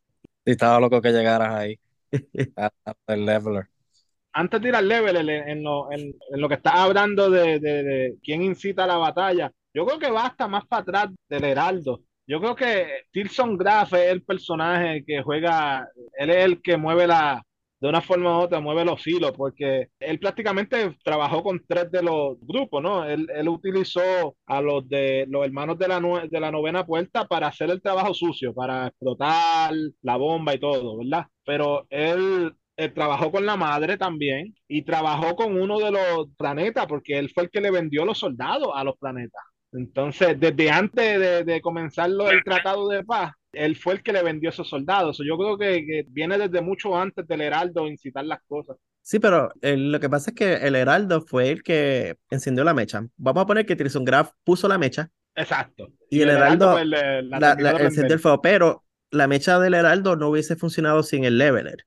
Y me explico, el leveler, que no hemos hablado mucho de la ahora, pero lo hemos mencionado en otros episodios del podcast, el leveler es un, un animal misterioso que proviene del planeta X, y si el nombre es absurdo, y en el último libro, Path of Vengeance, que salió hace par de semanas, hay un personaje que dice, pero ¿quién le pone de nombre a un planeta el planeta X? Anyway, el Leverel es un animal misterioso que parece tener cuatro patas, lo, lo, los dibujos que ponen en los cómics de él es como que medio translúcido, transparente, y tiene como lo que parecen tentáculos en la un boca. chupacabra cualquiera. Un chupa, sí, sí, un chupacabra cualquiera, y que en este caso, en vez de, de, chupar sangre, es, la fuerza. El Leveler tiene esta atracción hacia personas que son adeptos a la fuerza y pues los mata y se convierten como que en polvo. El issue con el Leveler fue es que una vez tú sueltas al Leveler, antes de que él mate, si en las cercanías hay una persona que es sensible a la fuerza, esa persona empieza a tener alucinaciones, empieza a ver cosas que no están y empieza a sentir un terror profundo tan solo con estar ante la presencia de, este animal. Cuando el heraldo está haciendo su discurso en, afuera de la convocatoria, justo al lado de él, que no es algo que vemos en la historia escrita, pero si vemos en el cómic, cuando nos ponen el panel donde él está hablando, al lado de él está no estoy pensando ser Jana o Marda por, por algo que mencionan en el libro pasado, y pues ellas se parecen bastante, pero está una de ellas con un artefacto que es como una vara que controla el leveler. Y pues ella está llamando al. E, e, exacto, uno de los rods. Que porque hay dos, dos rods. No, sé, no recuerdo bien cuál de los dos es el que ella tiene. Porque este Rod of Seasons y hay otro más que es el que luego encuentran en, afuera, en las afueras de Yeda. Pero está ella con eso. Y entonces ella está llamando al leveler. Al leveler llegar a esa área, los miembros de la convocatoria que habían salido afuera a decir, mira, arresten lo que se calle, experimentaron los efectos secundarios del Ever y empezaron ellos a atacar a las personas del público porque estaban alucinando y los veían como si fueran enemigos. Y entonces se creó este reguero entre los miembros de la convocatoria y el público, donde ahí fue que entonces empezó el motín, que entonces llegó a donde estaban las negociaciones y después, pues gracias a los hermanos de la novena puerta, que no esto es culpa de Ira, esto es culpa de Erono, Tilson proveyó los, los droides se formó el para afuera y se formó entonces la guerra grande entre los, los diferentes sectores. Y pues que el Lever estuviera suelto, y repito mi miedo del anterior, yo pensaba que si el Andracho iba a ser cadáver. Yo estaba casi seguro de que si el Andracho iba a ser víctima. Me alegré tanto cuando ella sobrevivió, porque, como les dije, me encanta ella como Jedi. Pero, mano, fue súper sneaky. Y lo que vemos es que parece entonces que este motín no estaba dentro de los planes de la madre. Y que vemos que el Lever lo que básicamente les, les da terror, los desconecta de la fuerza a, a, los Jedi. Y podemos ver, este, haciendo referencia de, de verdad, no me acuerdo el nombre del libro, Armando, pero podemos ver que el, cuando vemos el Lever en acción por primera vez, tenemos a. Me olvidó el nombre del Jedi ahora mismo. Déjame buscar mis notas, pero él le tenía miedo en Light of the Jedi con su maestro. Él le tiene miedo a, a brincar desde la, de las alturas. Entonces, cuando él tiene la. ¿verdad? Experimenta la, la visión, él, él, lo que experimenta que, que, si no me equivoco, que está cayendo. Silandra siente los efectos del level cuando va a la casa, al albergue de, de la mano abierta eh, eh, y, y visita a la madre en la oficina está en la proximidad, ¿no? El level no está ahí, ahí, en ese momento directo, pero está tan cerca que ella lo, se siente hasta como mareada y, y, se siente jara. Ella también siente esos efectos. Sí, la, la pregunta más grande que le crea a uno el leveler es cómo derrotarlo. ¿Cuál es la manera en que tú derrotas a un enemigo que tan siquiera su presencia te desorienta tanto que tú alucinas y, y, te llenas de este terror tan grande. O sea, ¿cómo tú puedes ganarle algo así? O sea, más allá, ¿verdad? De que venga alguien que no es adepto a la fuerza y que pues por lo tanto no se ve afectado por esto, pero entonces esa persona no tiene las habilidades que tiene un Jedi para destruir a este animal que de por sí no es un animal común. Y entonces vemos que estos animales están sueltos en la segunda en la primera fase y vemos, ok, pues el Lever está en la segunda fase, entonces que el Lever sabemos que no va a morir, entonces que no lo van a matar aquí, pero ¿cómo lo derrotan o cómo sobreviven? Es la, la pregunta. Y número dos, la pregunta, ¿verdad? De los 64 mil chavitos, como dicen por ahí, ¿por qué los Jedi no estaban más preparados para el Leveler si ya se lo habían encontrado en esta, en esta fase. O sea, estamos hablando de 150 años de los eventos de la fase 2 y cuando el Leveler sale nadie sabe de él. Nadie sabe cómo defenderse de este animal y cómo ganarlo. O sea, no hubo un aprendizaje, no hubo nadie que capturara esto en los anales de la historia de los Jedi. Tampoco fue el, el conocimiento de esto. O será que lo derrotaron y pensaban que era algo del pasado y ni siquiera vamos a hablar. O sea, está la, rima, el Shikira Kira, que es una rima que le hacían a los niños Jedi cuando estaban en las camas para darle miedo, que es como el cuco. Shikira Kira, él viene por ti en las noches y cuando termines vas a estar convertido en polvo. Pero más allá de una rima infantil, no, no es como que iban allí a, a la biblioteca Jedi y, y les decían, el Leveler, el Leveler es un animal del planeta X que causa estos efectos y la manera de tratarlo es esto, esto y esto. Unos, ¿verdad? Mira, para ir atrás, el, el, nombre del Jedi que, ¿verdad? Que primera víctima, por lo menos que vemos dentro de, la, de los libros de High, del High Republic es el Jedi Loden Greatstorm. Ay, pobre Loden Greatstorm, sí, mano. Y tenemos, y, la, y el, el, estaba hablando de la visión de que caía y de, ¿verdad? De su primera aparición en el libro, que es cuando él trata de brincar con su maestro, que es Bell Setefar, que es el, el Padawan de, de, este, de Loden, que son, ¿verdad? Y por la primera vez que vemos los efectos de, del sí. Thanos de los Jedi. Loden Greatstorm es una historia súper triste porque pensábamos que estaba muerto para después darnos cuenta que estaba vivo para que después el level lo cogiera y le hiciera cantos. Pero anyway, en algún momento hablaremos de eso. Pero nada, y tenemos la guerra de, o la batalla que se crea gracias a... Que es difícil, ¿verdad? O que es bien difícil decir gracias al Heraldo, porque en verdad, como ya hemos mencionado aquí, es gracias a muchas cosas. Es igual que, que la guerra entre Ira y no, gracias a muchas cosas. Y creo que en verdad es lo que le da interés a este libro, porque no, no es no es blanco y negro las cosas que ocurren. No es como que acto 1 crea consecuencia 2, es acto 1, 2, 3 y 4 crea consecuencia 1, 2, 3 y 4. Por eso es que también esta discusión no hay manera de hacerla en línea recta. Este libro tú no lo puedes discutir así porque es que no vas a estar siete horas tratando de hacerlo en línea recta y aún así no vas a poder explicarlo y por eso es que hemos hecho más o menos este formato de que estamos hablando como que de los eventos en generales porque es complicado. No escriben los libros en forma recta tampoco. Exacto, y, y, es, y es un libro complicado porque tenemos el encuentro de temas que son religión versus política versus civismo. Son los temas que usualmente te dicen que no se abran. ¿Ah? Estos son los temas que estamos hablando en el libro. porque son los temas que llevaron a, esta batalla en la, pobre ciudad de Jeddah. Y lo más fuerte de todo es que es Jeddah. Todos sabemos cómo termina Jeddah. Jeddah termina siendo un roto, o sea, bueno, la ciudad de Jeddah, la ciudad sagrada, termina siendo un hecho canto en los eventos de Rogue One. Pero ya que ahora menciono Rogue One, y esto es para las personas que vieron la película y que si están escuchando el podcast hasta ahora, que ya vamos casi una hora dentro de esta discusión, y si estás todavía en este punto y estás por curiosidad y nunca has leído el libro, una de las razones para leerlo, escucharlo, o por lo menos ver los cómics, es que esa estatua que ves en Rogue One del Jedi en el piso, tenemos la historia de él. Y ese, esa estatua tiene un nombre, es el Protector.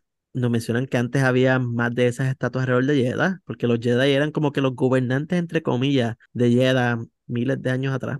Vemos entonces cómo esa estatua llega a donde está, que es al suelo, y es porque hay un grupo de personas que aprovechan el caos de la ciudad, salen de la ciudad, porque esta ciudad estaba, esta estatua estaba a las afueras de la ciudad, y entonces la derriban, derriban esta estatua. Dentro del libro no se habla mucho de ella, se menciona más o menos que están, ah, están derribando la estatua, y escuchas como que los eventos, y cuando cae la estatua, si estás escuchando el, audiobook, escuchas los sonidos de la estatua caer. Dentro de los cómics se, habla un poquito más profundo de la historia, de por qué la derribaron, y mencionan que la estatua de por sí, debajo de ella había un, como un templo escondido, un lugar de donde tenía escondido uno de los artefactos que estaba buscando la madre y que pues también lo que pasó con el protector no fue un evento completamente aislado, por así decirlo, era parte de, toda esta maquinación gigante eh, que estaba ocurriendo. Pero para mí, cuando yo empecé a ver, a leer y escuchar esa parte de el protector y la estatua, a mí me creó esta emoción tan grande de, de que cogieron este, elemento, vamos, cuando hicieron la película Rock One, ellos no estaban pensando en la Alta República, ellos no estaban pensando en, ellos simplemente dijeron, ah, pues no sería bueno poner una estatua, una estatua derribada en el suelo de un Jedi para mostrar el, como que el pasado de Jedi. Entonces vinieron los autores de la Alta República y dijeron, contra, vamos a crear una historia de, de, esa estatua, de dónde viene, y pues qué, qué brutal, o sea, me encanta cuando cogen una línea de una película y, crean toda esta historia, que Rogue One es eso, o sea, Rogue One eh, es una línea de una línea, Una línea de una película convertida en todo un universo. Exacto, o sea, Rogue One fue una línea de, episodio 4, vamos a hacerlo toda una película que es brutal, y de esa película entonces vamos a sacar una línea que era esta historia en Jedi. ¡Wow! Y bueno, pero es triste ver que Jeddah pues, nunca la pasaron bien en Jeddah. Veremos a ver si, si dentro de estas películas que van a hacer ahora de, del origen de los Jedi 25.000 años antes, si en algún momento vemos Jeddah en un momento más feliz. En su prime. un momento más de gloria, ¿no? no un momento en que todo el mundo se está matando o que está un montón de, de gente, ¿verdad? Discutiendo uno con el otro. No, y que vemos que dentro de la batalla destruyeron muchos de los edificios y de las calles. Eh, los Jedi trataron de, mantenerlo al borde, pero aún así hubo mucha destrucción. Sí, que nos lleva a ver más o menos la ciudad que vimos entonces en la película, porque la, la que vimos la película era una. O sea, tenías a los guardianes de los Wills, ya no tienen nada que, que guardar, que es algo que mencionan que, que por eso es que, que están como que en la calle, no están guardando nada de por sí la película nos hace entender, ¿verdad?, que esto es en parte gracias al Imperio y que el Imperio está ahí buscando los cristales Kyber, pero tal vez vemos que antes de que llegara el imperio ya ella estaba en, decadencia y que en parte gracias a todo este conflicto que ocurrió eh, entre Irem y Erono y pues la República en su, su gran sabiduría llevar esto a, a, a, la luna, llevar esto allí a, donde estaban ellos. Hablando entonces un poco del conflicto, esa parte donde Creighton Zone se para literalmente en el medio de, los, de las dos tropas y hace su... En, el fuego cruzado y hace su discurso y ellos aguantan los, los disparos con la fuerza. Para pelo. que está en esa concentración y si lo escuchas en el audiobook se escucha aún más brutal porque tú escuchas los diferentes rounds que están disparando, disparan, y lo aguantan, disparan, lo aguantan y entonces escuchas el esfuerzo que le está teniendo tratando de convencerlos de, de que no, mira, no, esta no es la respuesta, la guerra no es la respuesta. Ah, y después de verdad, ellos están por horas destruyendo droides porque están, o sea, ellos están destruyendo los droides y no matando gente. ¿Qué les pareció ese discurso? A mí me pareció como que uno de los mejores discursos escritos de, de todo el libro, porque era este llamado a la paz que, que convenció, los convenció literalmente, detuvo el conflicto. que lo hace, ¿verdad? Ir en contra de, la, de los comandos que le están dando, que de hecho él, lo menciona en alguna parte, que estas personas van a ser reprendidas por, ¿verdad? Por detenerse, detener la, la pelea y Y sí, en verdad, realmente el, el discurso de, él es bien humano, tú sabes, bien, bien real, un llamado a la paz, eh, a, a, pensar. Con violencia no, no, no van a resolver el, el, el problema, van a seguir eh, en violencia, en guerra, en, en, conflicto. Para mí ese discurso de, de él es como un llamado de desesperación a, ¿verdad? a la paz, a, a calmarse, a que todavía pueden, él, él todavía tiene esperanza de que, que en algún momento se pueda dar este, esta mediación, este fin a la guerra fíjate, si le damos, cuando comenzamos el, el, podcast, nuestro episodio, comenzamos hablando de las características de él y decíamos que a veces sonaba como que era medio pesimista, medio de esto. Sin embargo, en este discurso brotó todo el, lo mejor, el, positivismo, salió del corazón, fue genuino en su mensaje. Y, y solo un mensaje así tan genuino eh, lograba el cometido de, de parar dos grupos que están en guerra, literal, disparando a este momento. Y, pone el, el, si lo comparamos un poco con Bad Batch, de, de, los soldados siguen órdenes, pone dicho esa parte de que, tú sabes, miren, no todo el tiempo el soldado bueno tiene que seguir órdenes, establezcan su, su sano juicio su, y paren esta loquera de matarse entre, entre ustedes. Sí, sí, porque es que tenemos los, los líderes militares, eran los que estaban empujando para la guerra pues, es como en toda película, el líder militar solamente sabe hacer una cosa, y es ordenar a matar. Pero si no tienes soldados que sigan tus órdenes, pues ahí no tienes nada que hacer. Y pues Creighton utilizó las palabras adecuadas para que entonces los soldados soltaran sus armas y se dieran cuenta de que, mira, esto no es, este no es el camino. Fue un momento bueno y, y me pareció entonces genial de que lograron salir y, en verdad, o sea, no tenemos, no tenemos la promesa de la paz. Aquí solamente cuando termine esto, esta historia tenemos un cese ¿verdad? Del conflicto, pero ambos grupos van entonces de vuelta a sus planetas a traer las noticias, porque algo que nos mencionaron al principio del libro fue que había una, problemas con la comunicación y que ellos no tenían manera de decir lo que estaba pasando en Jeddah en los planetas. También tenemos que tomar en cuenta que el mundo se está cayendo en Jeddah y mientras tanto en Iram y los herederos piensan que todo está cool, que todo está chill, que todo está bien ellos piensan que estos dos embajadores van a regresar a ir en ¿no? con los acuerdos firmados, chihichiha, todo está bien. O sea, e, en los planetas no saben que se están matando en Jeddah. También interesante, o sea, ponte a pensar, e, es como, como esta historia, es que, historias que hemos visto de, de la época de la guerra civil de Estados Unidos, donde es más, de hecho, creo que fue, no fue en Texas que. En, que, en que Texas se, no sabían que, se había acabado. Acá en Texas no sabían que se había acabado tampoco la guerra en varios sectores y continuó aún, aún después. De... Pero es el contrario, ¿eh? Nosotros pensamos que estamos en paz, pero allá abajo están matando. y entonces, ¿verdad? Que crea también la atención hacia qué es lo que va a pasar en el próximo libro, que es Cataclismo. O sea, el, el título nada más te lo dice, Cataclismo. Uh, ¿Qué va a pasar? Las cosas van a estar bien, las cosas están mal. Bueno, yo sé lo que va a pasar porque ya lo leí, pero yo sé que ustedes no lo han leído y pues ya tendrán más o menos, el título no da mucha esperanza ni mucha, ni mucha fe pues la... Un libro a la vez. La Alta República no tiene buena fama de finales muy felices que digamos. Tenemos entonces eso, tenemos también en, en las partes finales que Silandra Show, como diríamos en Puerto Rico, sabe la que hay con la senda de la mano abierta ella ya juntó los puntos, los puso uno al lado del otro, de todo lo que había pasado, porque ella es la que estaba haciendo la investigación y todo eso, y ella como que, ella sabe que no lo puede probar, que tal vez no tiene todo, y pues, porque de hecho la, la madre le menciona una buena frase, ¿cómo yo puedo probar algo que no pasó? ¿verdad? Porque es la, la teoría básica judicial, tú no puedes probar inocencia, porque ¿cómo tú pruebas algo que no pasó? Por eso es que es por lo menos en Estados Unidos, las teorías judiciales es que tú eres inocente hasta que se demuestre lo contrario, porque tú no tienes que demostrar que tú eres inocente, tienen que demostrar que tú eres culpable. Pues la madre lo tira así bien fácil, o sea, ¿cómo yo puedo probar algo que no existe? Y pues, si Landra tiene todos los elementos, tiene todos los puntos de una lista, pero no, no tiene la manera de, de 100% de demostrarlo. Y ahí entonces que vemos que Creighton Son y Aidan Forte mencionan entonces que van a ir a Dalna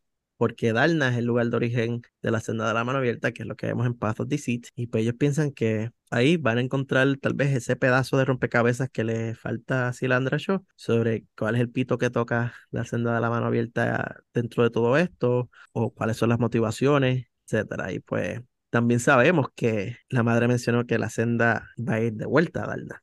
Este libro termina en esos dos lados, en esas dos vertientes, con los soldados y embajadores sobrevivientes de Irán y Erono volviendo a un planeta que a dos planetas que no saben que están en guerra otra vez. Y con la senda de la mano abierta, yendo de camino a su planeta de origen Darna, junto con un grupo de Jedi que también va a ir hacia allá. Y pues, ay, ay, ay. Nada bueno. Quería mencionar, y lo tocamos un poquito, pero hablamos del templo de los cristales Kyber. Y vemos que al principio del, del libro, ellos van a Cilandra Show y Creighton van a, a, los cristales y, y, tienen, su, tienen unas visiones cada uno. Creighton no, no comparte la de él, pero, pero sí escuchamos la de Cilandra y es que ella, hablamos de, de, su conflicto al perder su Padawan y al ella ir a los cristales, ella como que consigue la paz, lo deja, como que uno dice que lo deja ir, ella tiene una visión en la cual lo ve y puede soltar ¿verdad? sus sentimientos por fin. Me, me recordó algo como en Harry Potter, ¿no? No era que había algo así, que veían un espejo y el espejo te reflejaba algo individual. era una mezcla de eso y, y, una mezcla de en The Matrix, que Morpheus lleva a Neo a ver a.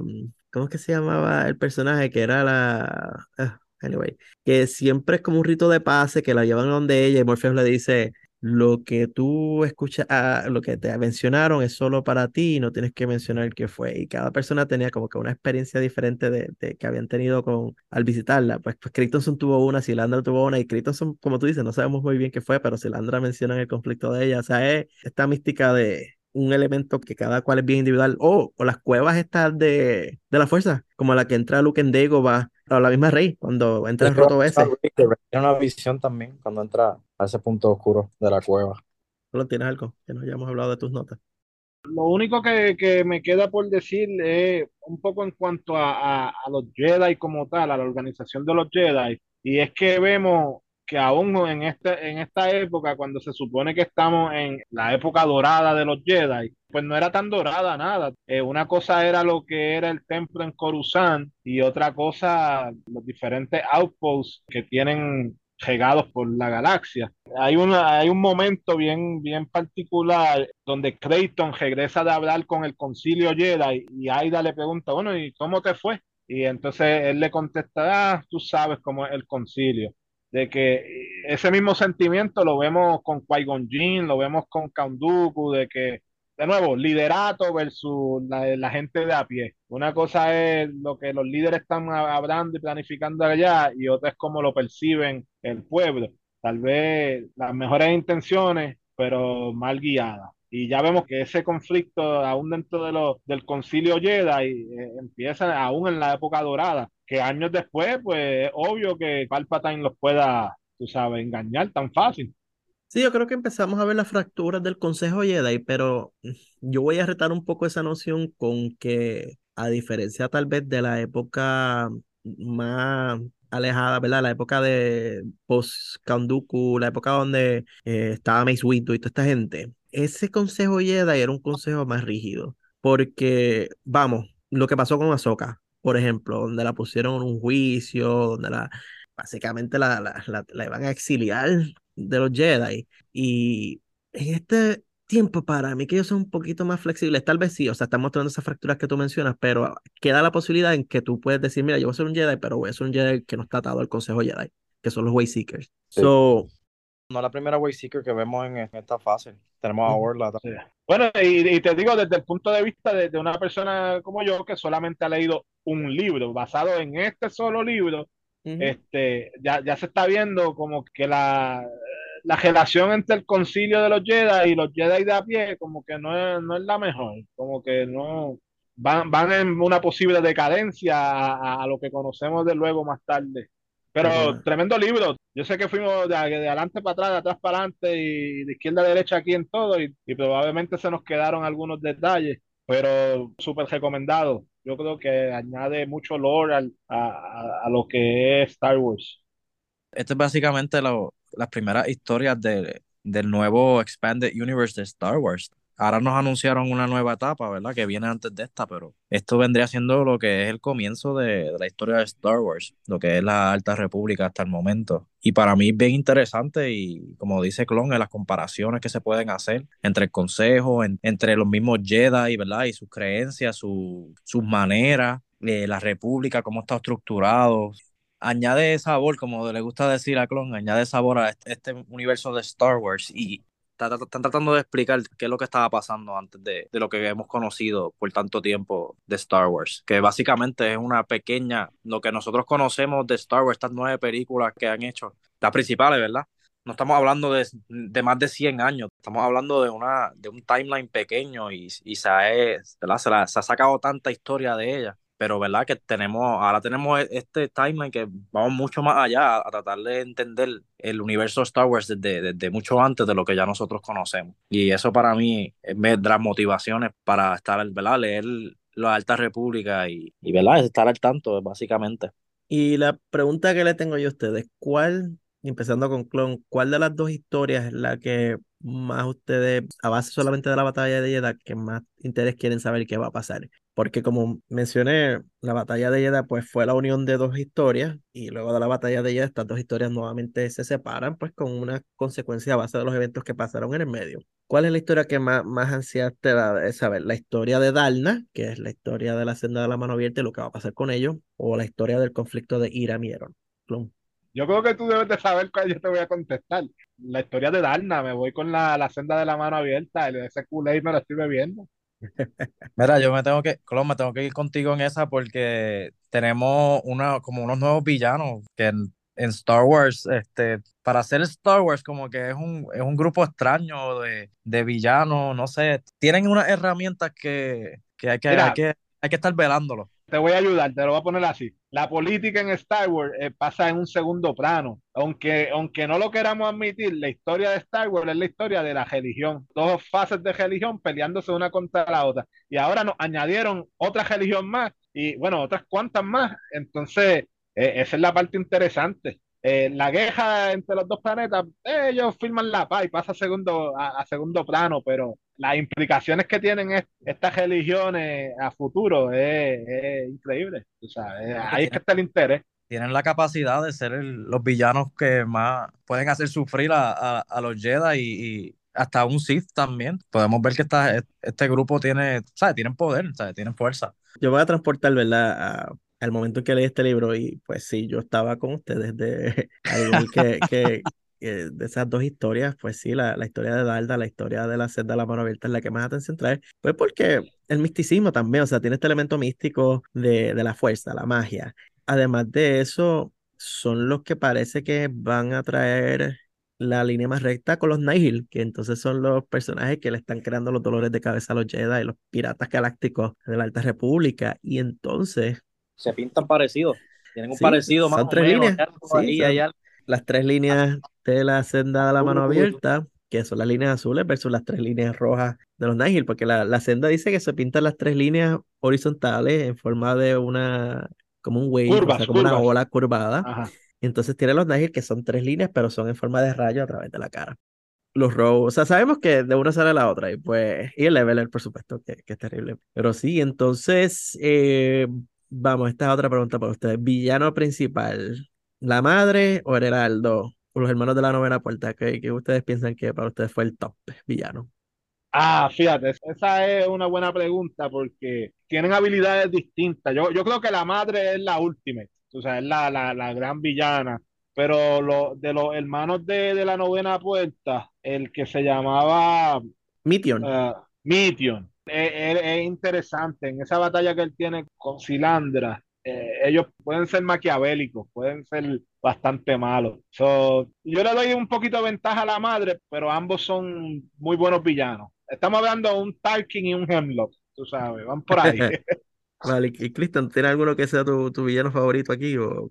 Yo entiendo que, que la madre, igual que Colón, ¿verdad? En esa parte, la madre hizo un papel, ¿verdad, maestro, en, ser una villana, o por lo menos enseñando sus colores, ¿verdad? Poco a poco. En esa cuestión, pues yo, yo entiendo que ella fue la top en ese, en ese sentido. Los hermanos de la novena puerta, ¿sabes? Son bien interesantes, pero no, no los vi en, no los vi como un, como ya uno sabe por dónde va la historia va, por Light of the Jedi, uno ya entiende que lo, lo que vienen los Nigel, pues la madre tenerle el leveler y saber que el Lever va a terminar en la familia, ¿verdad? De, de los Rowe. A mí, a mí, me intriga la madre. Yo entiendo que la madre, ¿verdad? Es villana principal. para mi pensamiento, yo, yo entiendo que es obvio, que ella, de alguna manera, vamos a, van a conectar de la madre a los Rowe. Algo va a pasar y, y, de ahí pasa el, el, Rod a las manos de, de la familia. En algún momento, ¿verdad? Algo, eso es lo que tiene en mi mente. No puedo dejar de pensar en eso. Hay muchas páginas por leer, tenemos que leer. Yo, no, no, no, no, te lo voy a esperar, pero lo que acabas de decir, cuando leas Path of Vengeance te vas a desmayar. Porque. Uh, anyway, tienes que leerlo, que está lo que pasa con la madre y la historia de ella, cuando se sabe quién es ella y por qué hace lo que hace. Anyway, pues yo voy a mencionar el villano que a mí me llamó la atención, se llama Tilson Graff. O sea, Tilson Graff estaba tratando de hacer riquezas y bienes y todo por el complejo industrial militar y, y el billete y pues, aunque le salió mal, pero para mí que fue uno de los pues, principales. es, una, es una mención honorífica, pero como murió, pues no, no, eh, bueno, a veces los mejores villanos mueren. Vamos, Talkin. Talkin murió y sigue siendo excelente villano y que explotó encantos al final del episodio 4. Eh, y vamos entonces por el otro lado, héroe principal o, su estrella de los buenos. Para mí la estrella, pues ya la mencioné hace poco, fue Silandra Shaw. No fue tal vez la principal, pero para mí que como Jedi ejemplar fue la, la que estuvo ahí presente. Para ustedes, ¿quién fue la estrella? Eh, estoy contigo, Silandra, definitivo aun cuando el discurso del otro Jedi en, en, la parte crucial es importante, pero Silandra durante toda la trama lo dio todo, batalla, amistad, fue un personaje muy, muy bien escrito y, la relación con nuestro amigo Monaguillo fue muy buena. Eh, el Monaguillo es un segundo personaje importante. Ahí va a ir yo. Silandra obviamente pues es como la estrella del, del libro, pero pues tenemos el acompañante que, que tuvo su, ¿verdad? Fue un héroe en, en, parte y tuvo su, final glorioso que tanto buscaba y tener su historia heroica para que sus amigos en la barra puedan recordarlo por siempre. ok, esta es la, la, otra historia o pregunta hipotética. ¿A cuál religión o culto se unirían estando en Jedi?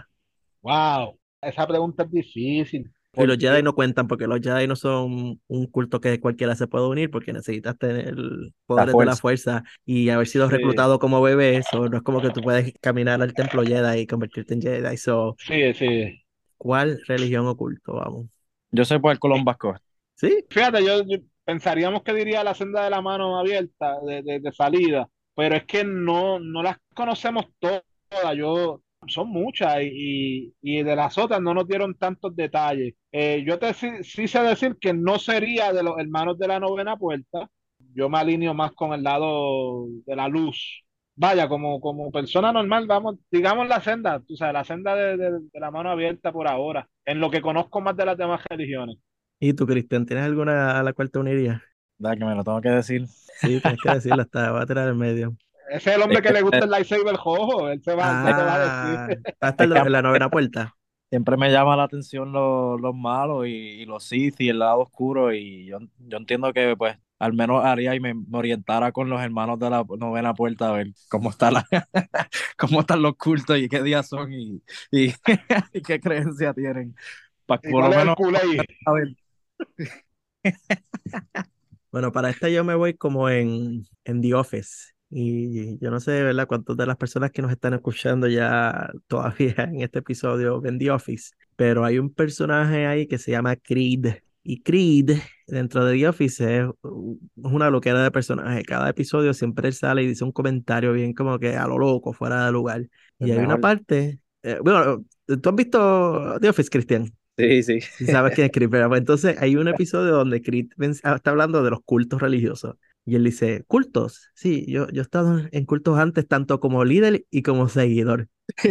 Y él dice, como líder, pues haces el dinero, pero como seguidor es más divertido. Eso, pues yo me iría con la, con la senda de la mano abierta porque ellos son el Kool-Aid Full. O sea, es el Kool-Aid Full. Tienen adornos que se ponen en la cara. Tienes a una personaje mística que es la madre. Tienes hasta una guía y pues tiene unos animalitos bien interesantes que le gusta comerse gente. Pero, Clon, yo te voy a dar una asignación porque es que yo estoy, tengo trampita porque como leí los cómics en los cómics te ponen las imágenes dibujadas de cómo son estas diferentes religiones. Para mí que tú eres más un, un lonto. L-O-N-T-O lontos. Y cuando tú veas cómo son los lontos, eh. sí, L-O-N-T-O, los lontos.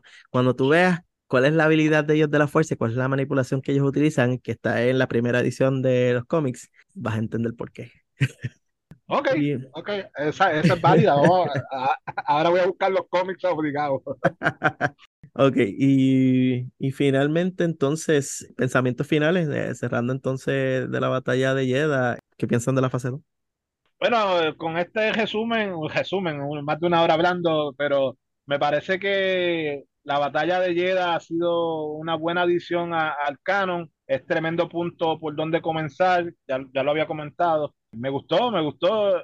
Vale la pena, ya sea que lo escuchen en audiobook o que lo lean, vale la pena. eh, y, y- y quiero más. Ahora voy por eh, Path of the Seed y seguiremos. Muy buena sección la, la Alta República.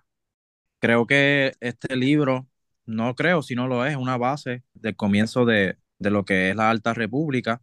¿Sabes? Estamos hablando de un, libro un libro con mucha acción. Yo realmente recomiendo, sé que hay muchos que, ¿verdad? Que quizá me critiquen por esto, pero no soy de leerlo físicamente, me gustan los audiobooks por los efectos audiovisuales que tiene, los, los sonidos.